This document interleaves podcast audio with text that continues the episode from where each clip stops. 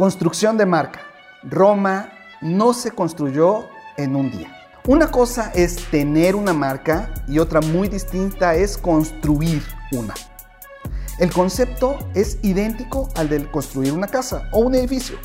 Para que estos no se caigan deben tener elementos indispensables que por desgracia en algunos casos se pasan por alto como son un proyecto arquitectónico, un espacio físico en donde se va a construir, materiales de calidad, cimentación, obreros calificados, ingenieros que te diseñen la carga, etc.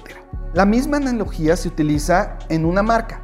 Debes encontrarle su personal tono de comunicación, encontrar sus fortalezas y explotarlas, prever amenazas y saber distinguir las necesidades del mercado.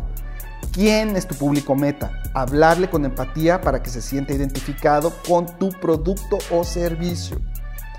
Esto en la teoría suena fantástico y bastante alcanzable por todos los empresarios, ¿verdad? El problema estriba en que muchos de ustedes no están dispuestos a invertir tiempo y recursos en este proceso.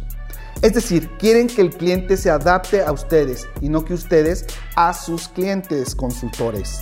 En este desarrollo de marcas y conceptos hay dos elementos claves, la parte tangible del producto en sí y los intangibles, que son los atributos que se asocian a tu marca y son justo ahí en donde debes de poner mayor atención y cuidado. Cuenta historias de tu producto o servicio, para ellos las redes sociales y tu web son fundamentales.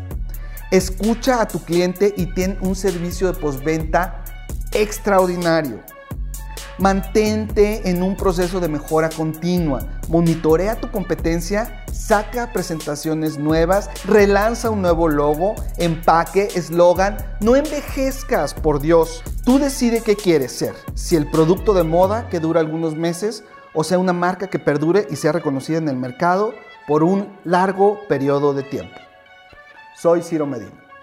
Hasta la próxima.